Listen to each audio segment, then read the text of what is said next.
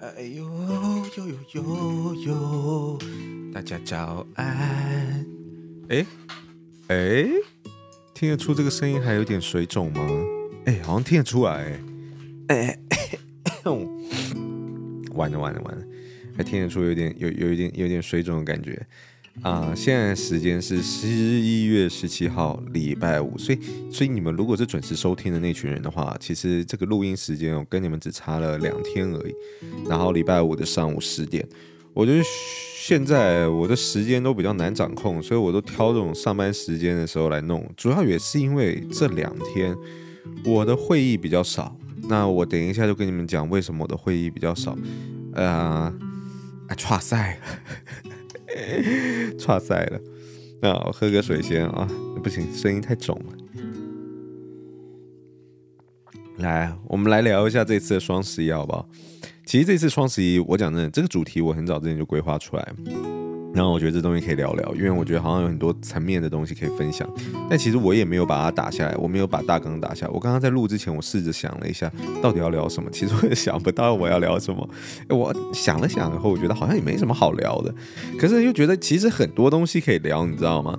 所以我我我不知道哎，要要要从从哪里开始聊呢？我先跟大家分享一下这次双十一现在发生的一个，哎，怎么说呢？它是好事，但同一时间也是坏事。就是我就如标题我这边打的，其实我们今年双十一的表现比去年好非常多。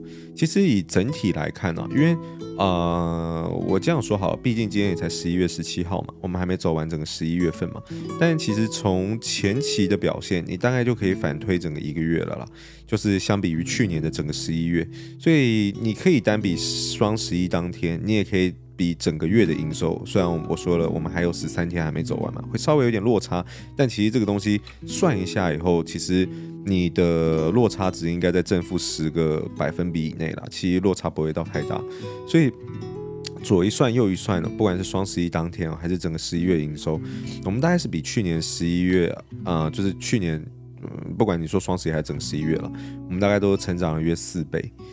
那这个成长听起来一定是好事嘛？那我们公司成长速度很快，你们大概也可以理解为什么上一集要录一个扩编的内容啊。如果你还没有听那个扩编的内容的话，你可以去听一下。或者你如果你最近有一个转职的想法，然后你觉得你可能也适合我们团队的话，你可以去听一下。然后对啊，我我哎那那那一集的反响还不错哎，有吓到我，就是可以后台都看得到点阅嘛。哎呦，点阅率其实算是蛮高的，我感觉出来你们明明都你们明明每每一个都很不满意现在的工作，都很想转换，对不对？那就赶快转啊，就赶快转啊。然后近期主管们的面试也真的是多到算了，因为不关我事，他们看起来很可怜。但是呢，我要跟大家讲，就是为什么发生了一些悲剧的感觉呢？这个悲剧就是因为实在是成长的太多了，而且呢，整个十一月会产生的营收大概是我在十月底跟大家喊的目标营业额的一点五倍。其实。我们大概在前天的时候就已经达成了，或者大前天的时候就已经达成了。我说这个月要完成的总体目标营业额了，代表我其实是有点低估的。哎，应该不是说有点，我低估了蛮多的。对，整体来讲都有点超出我的预期了。那这意味着什么呢？这就意味着货量是够的哦，货量是够的，但意味着。我们人力不够出啊，各位，真的是人力不够出。我们其实因为这种东西，我跟大家讲，这种短期的暴涨是最麻烦的，因为你不太可能因为短期的暴涨去找长就是正职人员嘛。就是因为啊、我不太知道大家理不理解我公司体制啊。我跟大家讲一下，我们的公司结构的话，基本上物流也是我自己这边包下来，所以啊、物流这边完全就是由我们这边出货，不会有。我不是只说送到你家哦，我们当然还是有配合新竹物流什么的。我不是只送到你家，我是只说很多做 B to C 的品牌，他们是会把呃产品放到那个物流公司的仓库，然后由物流物流公司的人进行出货，对，然后以件计价。那我们的话是我们自己的物流，我们自己来出货，所以你不太可能因为这个短期的暴增就增加正职人员吧？就嗯、我这样举例好了。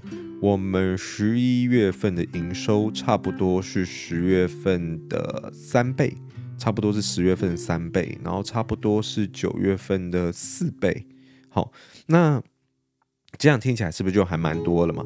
那我我可是十一月这是一个特殊状况啊，十二月份一定会掉下来，十一月是因为有一个双十一在啊，所以我不可能。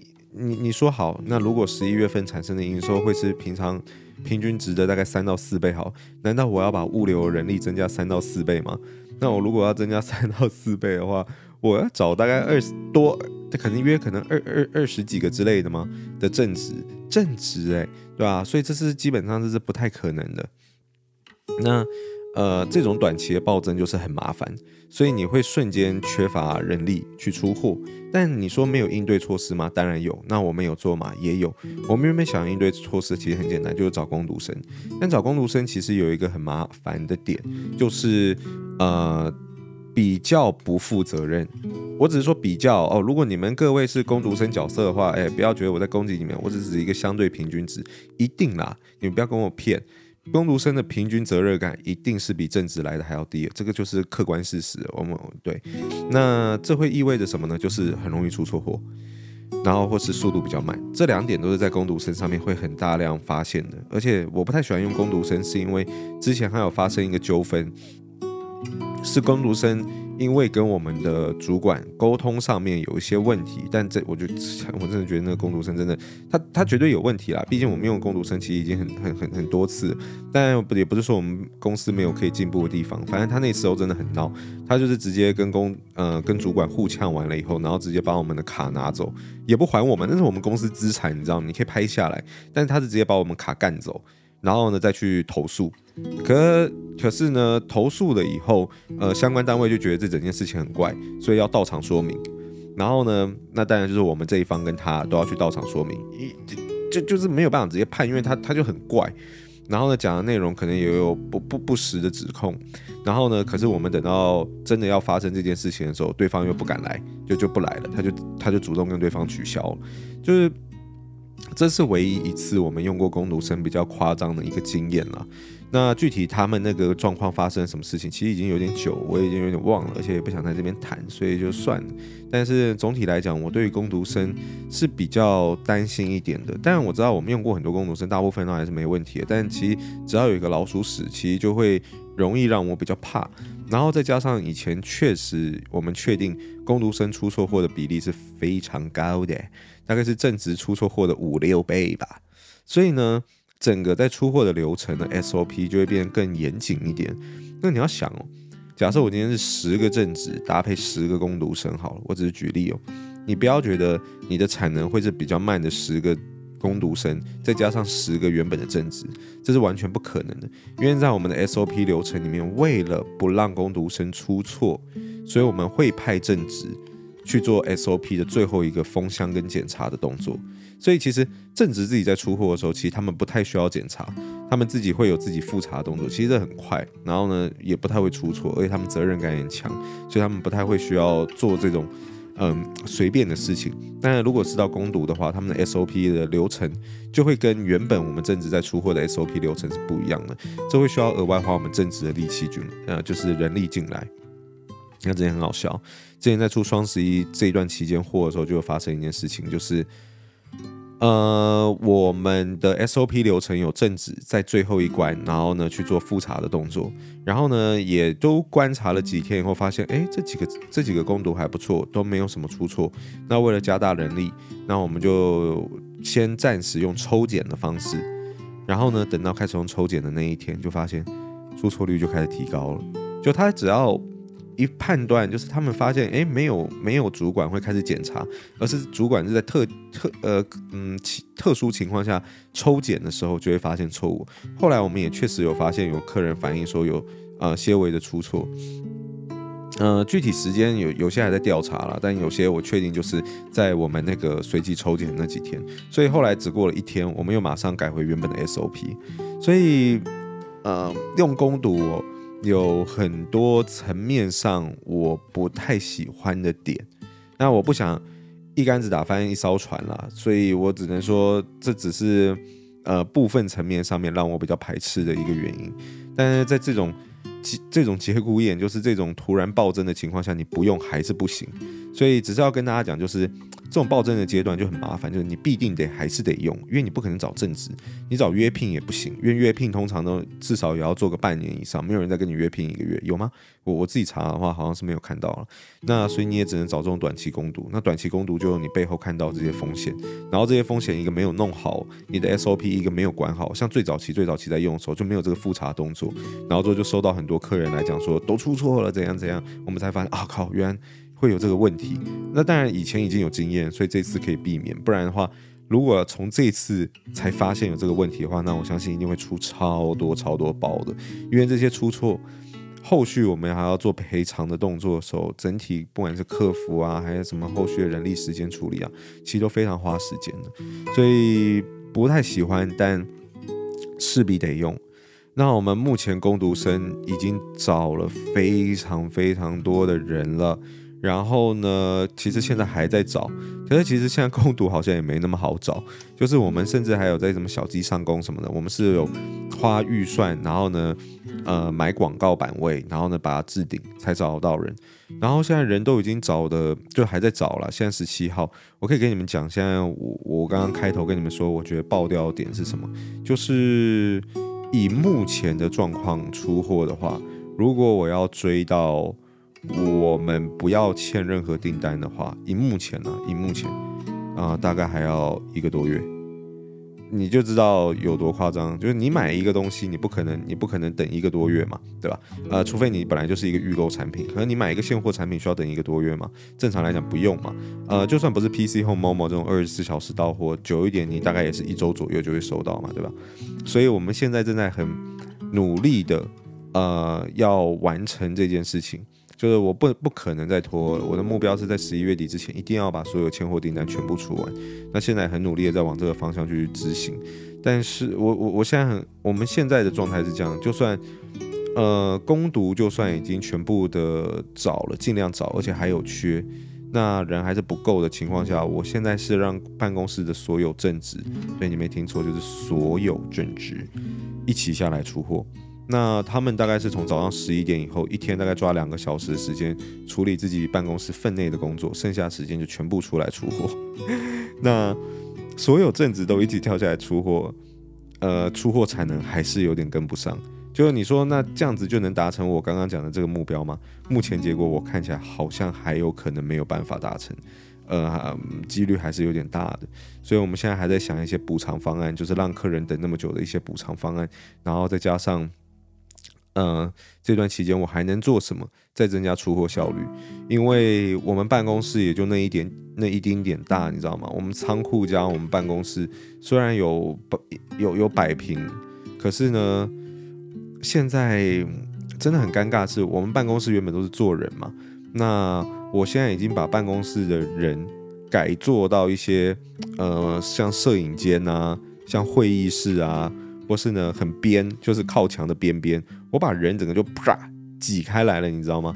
然后把最中间、最中间办公室的核心区域也全部变成出货区，所以现在办公室也是出货区，仓库也是出货区。我们现在有两个出货区，然后呢，办公室全部的正职加上全部的工读啪下去，全部人一一卡车的人全部一起出来出货，还是有点追不上。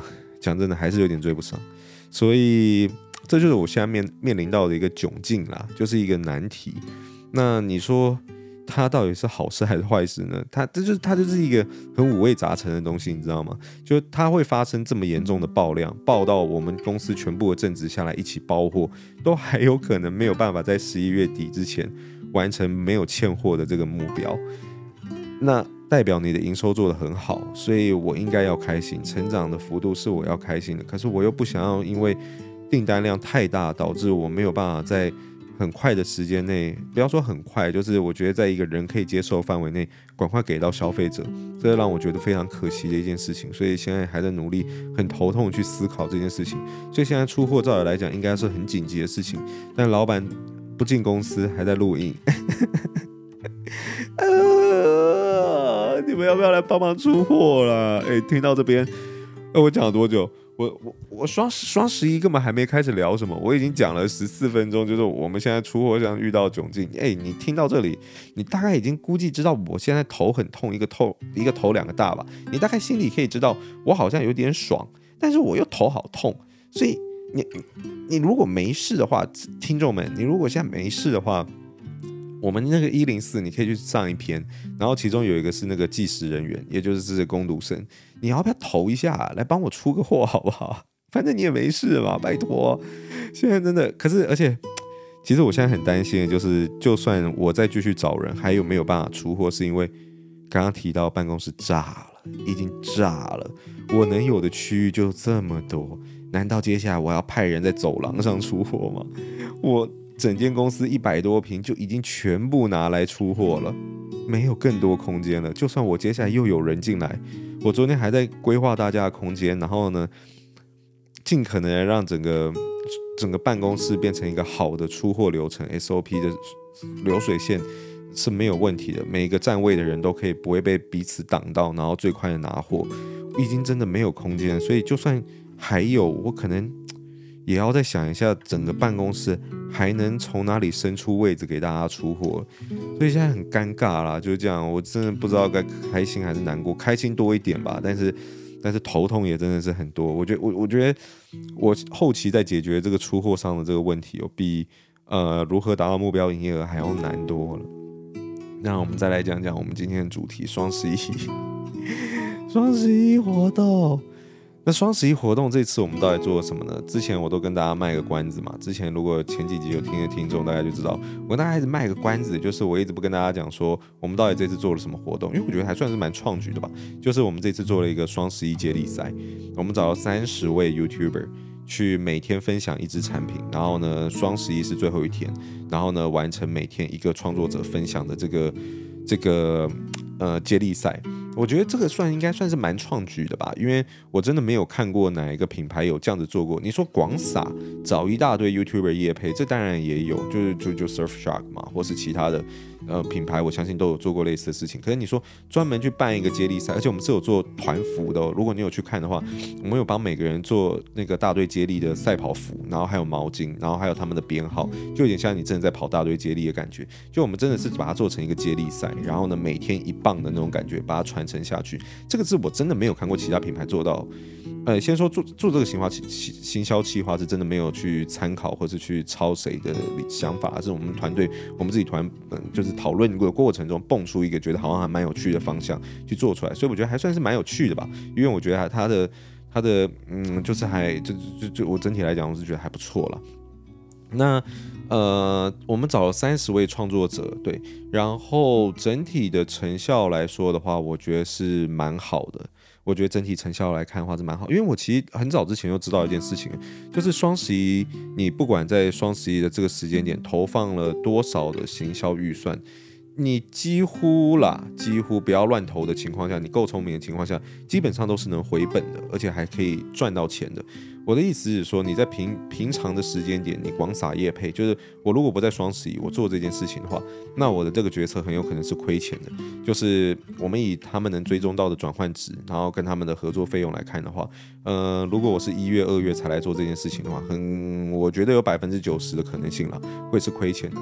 但是因为在十一月份的整体市场买气是非常非常强的，整个在十一月份你做的。任意的行销行为，基本上都会比你在十一月份以外的月份成功率来得高。我没有说一定会成功，但是因为整体市场买买气很强的关系，你只要在十一月做的任何行销行为，通常成效通常成效都会比十一月以外的月份来得还要好。对，这当然跟你的公司的结构跟模式有关了，因为我是走 B to C 的。然后是卖产品的，所以我会符合这种双十一的状况。可是如果你是卖服务的，双十一跟你根本就是八竿子没有关系的话，那当然就不符合我刚刚说的情况。对，所以我们找了三十位 YouTuber，成效其实还算不错。不过这个过程呢，我真的还是要跟大家讲一下。虽然我刚刚在录之前，我有思考要不要说这个东西，但我觉得还是可以讲一下，就是有些人真的很雷，真的很可怕的雷。嗯。呃，我先讲这三十位 YouTuber 里面啊，我们的营收来源，我我不会跟大家讲谁多少钱，我也不会跟大家讲谁成效好，谁成效不好。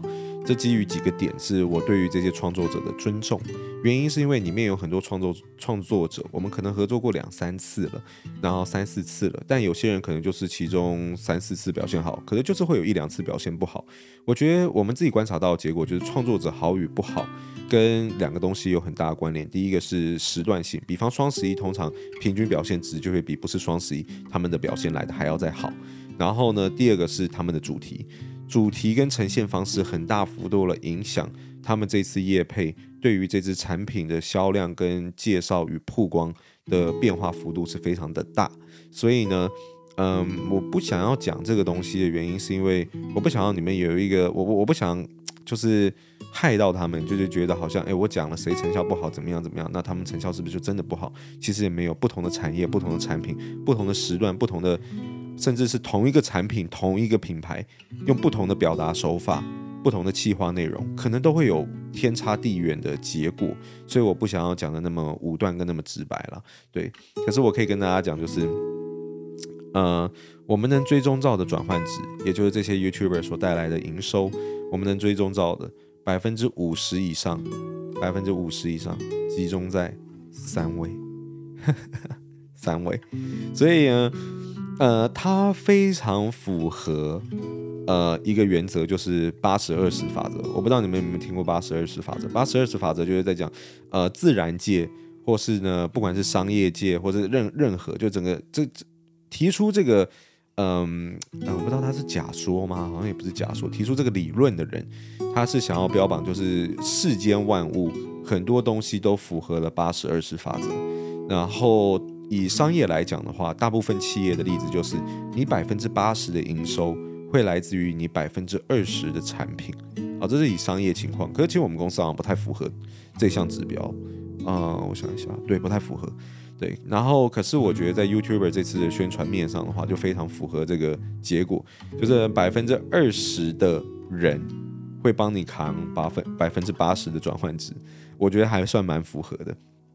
所以有没有找到这些人就变得至关重要，因为只要我刚刚讲，其实我们百我们三个人，就其中的三个人就已经占了百分之五十以上营收。那如果我用四个人来看的话，其实已经是百分之七十几的营收都是来自于前四个人。那这就很符合我讲的八十二十法则嘛，对吧？哦，对我我这样举例是因为其实我们虽然说找三十位创作者，但其实有些人是团体，所以以团体来看的话。那我们是找二十几个团体，所以呢，实质上如果我们要用八十二十的法则来看的话，你只要看前四名就好。对，这个就介绍比较深一点啦。不过它还蛮符合这个理论的。那呃，我就必须得说，呃，这些人表现当然很好，但如果有很好的，就意味着有很不好的。那很好的，我觉得我就不必多谈了。那他们成效就是很好。那他们在介绍的时候，其实我们也看得出来，他们都是很真心喜欢这些产品，而且需要这个产品的。但是成效不好的，雷的真的很雷。我想跟大家分享一个例子哦，一个例子。我不讲是谁，你们可以自己去猜。那诶。我哦，对对对，我刚刚我我对我刚刚原本要跟大家介绍那个我们团体人数大概是几人？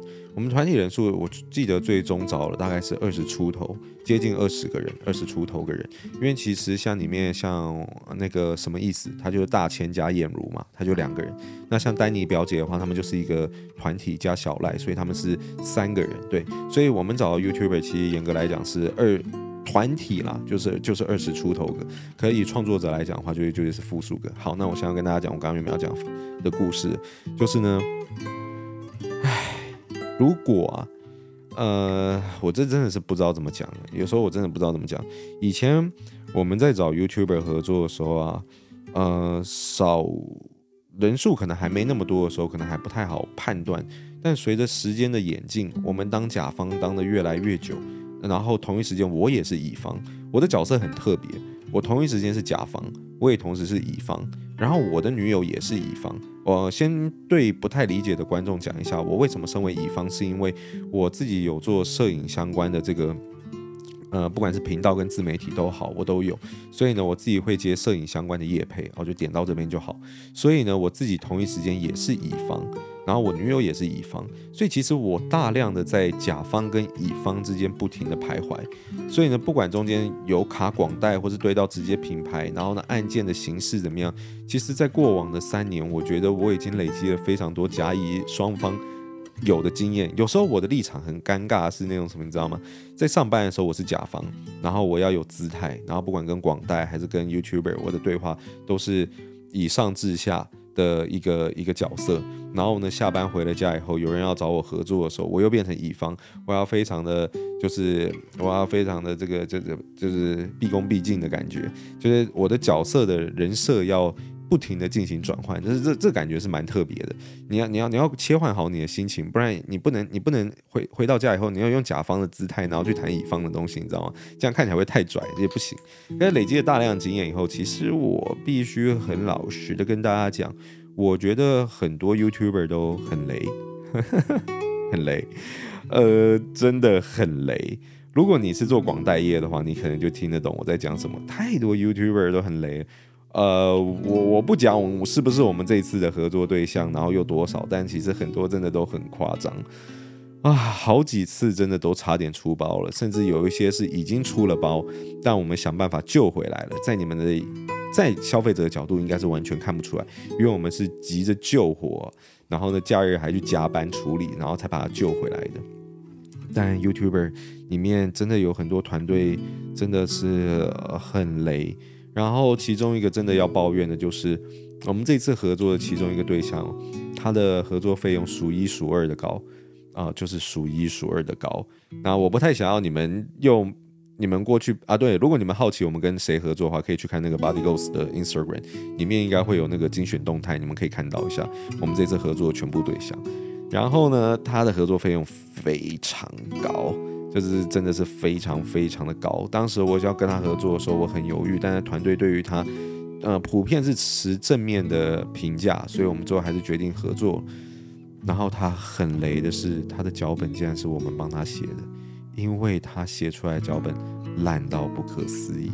我先讲，我很少批评人，但是我会用烂到不可思议，绝对不是他本人写出来的脚本，真的就是怎么说呢？就是我的评断标准是客观事实，也就是我拿了我以前合作过的对象，或是。我们这一次合作过的所有人的平均值，对方会出脚本吗？来看他出的脚本，绝对是所有人里面数一数二的烂的，这完全对不起他的价位。就算他今天的价位是超便宜好了，里面数一数二的便宜，我还是依旧会觉得他出的脚本极烂无比，就是因为太烂。然后呢，他们的企划也想不出更多的内容，然后呢，整个沟通过程也不是很好。所以最后变成是我们的公关跳下来帮他们写脚本，唉，那当然也是，也是中间有沟通过，取得双方的平衡以后，然后才写出来的脚本。但最后蛮闹，就是取得平衡了以后，竟然还是我们来写脚本，也不是由他们，因为时间真的非常紧迫。我们觉得再由他们的团队来处理的话，一定会出大包，所以干脆讨论出了有一个大概结果的话，那双方都同意的话，那就由我们公关来写脚本。然后呢，既然这是这次合作唯一一位我们的公关自己写脚本的，那你们一定很好奇，他数一数二的贵，他数一数二的贵，代表他知名度一定也够嘛？那我只能点到这边。反正这次我们找的大咖对象很多，我相信我直接这样子讲，你们应该也猜不出来是哪一位。所以同一时间，我也给同行一个警告啊，因为我知道有些同行会听我的 podcast，我很开心你们会来听我的 podcast，但是我给你们个警告啊，有些商业模式是不好模仿的，你们想要模仿我们这个商业模式，自己三思哦。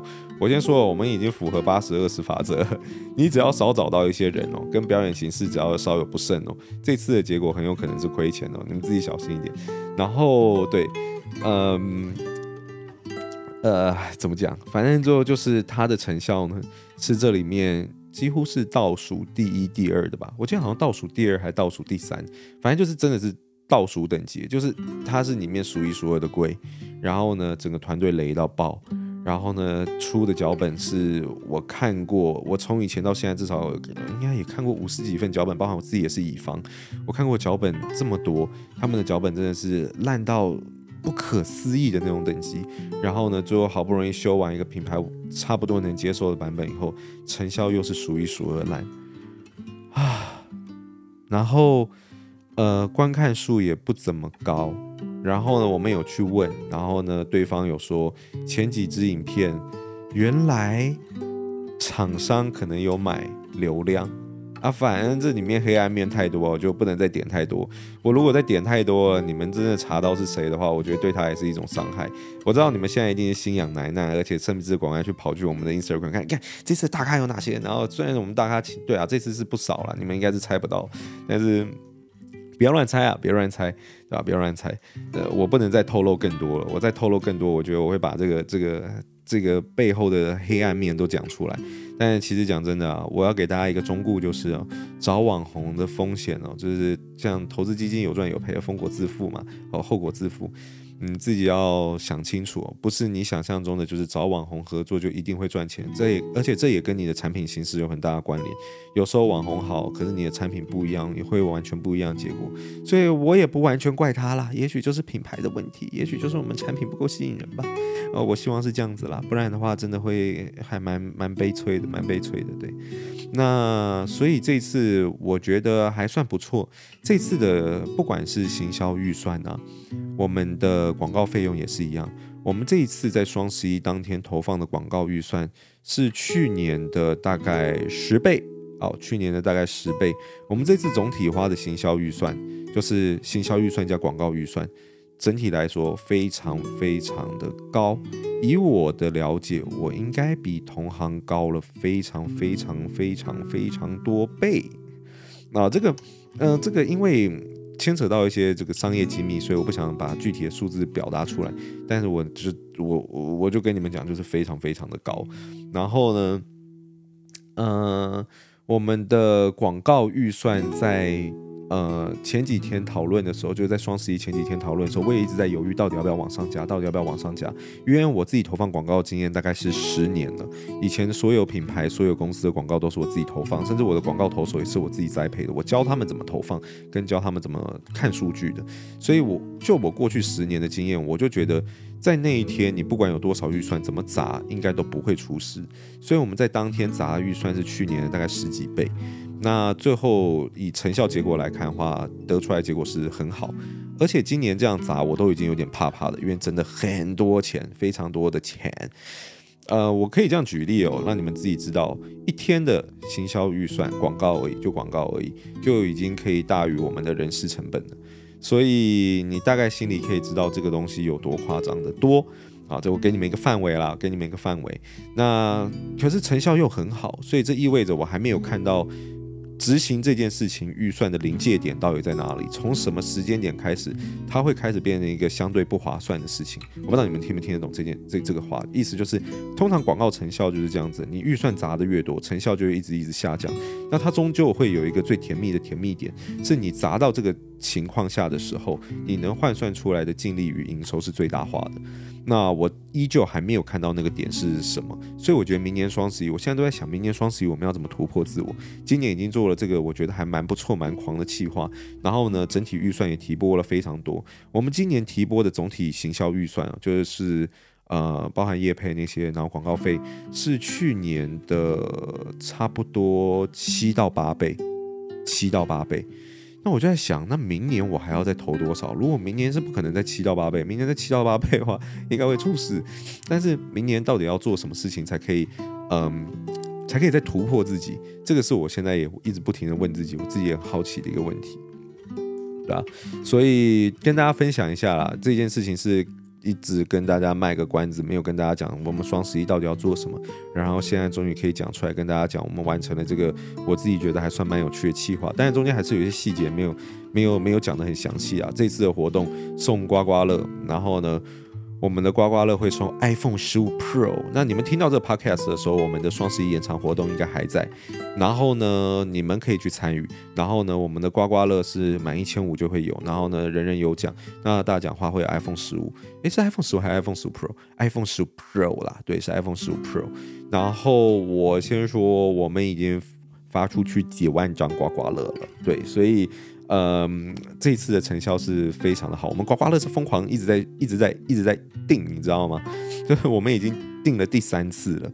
那因为我们的刮刮乐一直不够用，因为就是呃，就是我们计算的营收跟实际产生的营收一直都是不相符的，所以导致我们要一直再去印、再去印、再去印，就是成效比我们想象中的还要好。该开心啦，但也同一时间很害怕，我们害怕说这个时间点要赶快把那个，而且。我可想而知，一个很可能会有一个很大的问题，就是我们每个月都会做库存盘点嘛，然后多多少少都有一些盘差。我觉得这在每一间公司可能多多少少都会发生。那我们也是一直在优化我们的企业部门的各种 SOP，去想办法让盘差降低。但是这一次的出货真的。呃，现在已经变得很很，我不能说凌乱，大家乱中有序。但我可以想象，到时候盘差一定会是非常的，因为你要把盘差的下降好，就仰赖于每个部门之间的沟通要是非常的清楚。但在这么急促的情况下，有一些沟通的流程多多少少一定是会被呃省略掉的。那我可以想象到。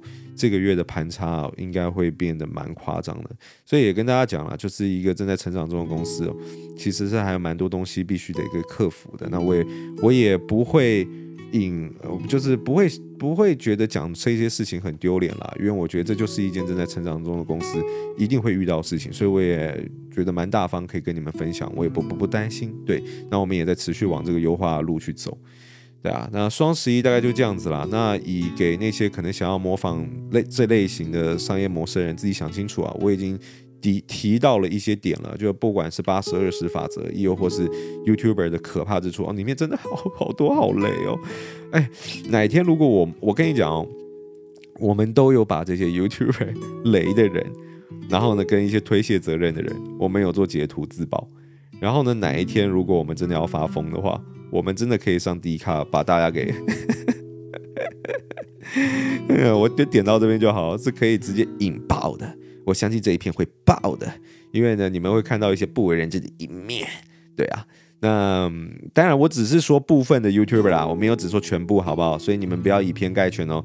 我们还是有非常好的创作者的，然后呢，就是都不错的。我在最后最后才开始圆，但是有少数的老鼠屎是真的很可怕的，少数啦，少数，好不好？所以大家也不要太担心。那这就是跟大家介绍一下我们这次双十一的企划，大概就是完成了这件事情。然后跟现在我一个头两个大，然后现在录音完已经十一点了，那我很不愿意面对，但我可能也要赶快去公司帮忙大家出货了。啊，然后如果你听到这边，那你最近又游手好闲，你根本就没事。那你想赚一点外快的话，欢迎你们到上一篇我介绍十三份职缺的那一篇的连接，里面有一零四连接。那其中有一个是计时人员，就工读人员，拜托赶快去投。然后我会想办法把办公室伸出更多位置，让你们。让你们可以帮忙出货的，求你了，拜托了。那你可以，如果如果你有兴趣来的话，帮忙一起出货。你是学生或是什么样，你还没有什么事情的话，你投履历的时候可以讲一下，我是听老板 Podcast 来的，我再多请你两杯饮料，好不好？哎好啦，那哎，今天录了多久？哎，三三十七分钟，这。这我根本不知道能分享什么样子的主题，也可以分享三十七分钟，对吧？那反正总结就是这次很开心了，这次双十一我觉得有缴出一个符合我心里预期满意，毕竟也相对于去年成长了四倍。四倍左右的这个结果，我觉得以一个三年半，就是以我我我都没有讲 Holic 啊，我现在都在讲 Body Goals 来讲的话，我觉得已经算是一个不错的成绩单了。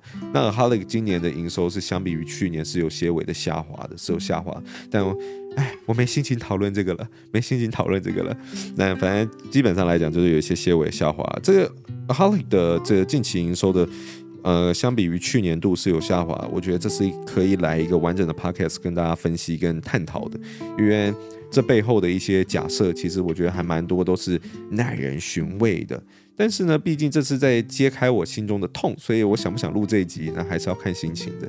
好，那以上就是今天这集内容啊。如果你觉得今天这集内容还算有趣的话，欢迎你到底下给我一个五星好评，这对创作者来讲是一个非常大的鼓励。那如果你有任何类型的商业问题，你也可以到资讯栏。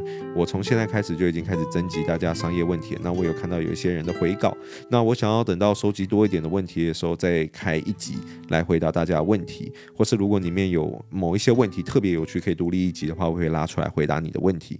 那越详细越好。对，那以上就是今天这集的内容啦，希望你会喜欢。我要去出货了，哦不，老板要下来出货了。哎，好了，大家拜拜。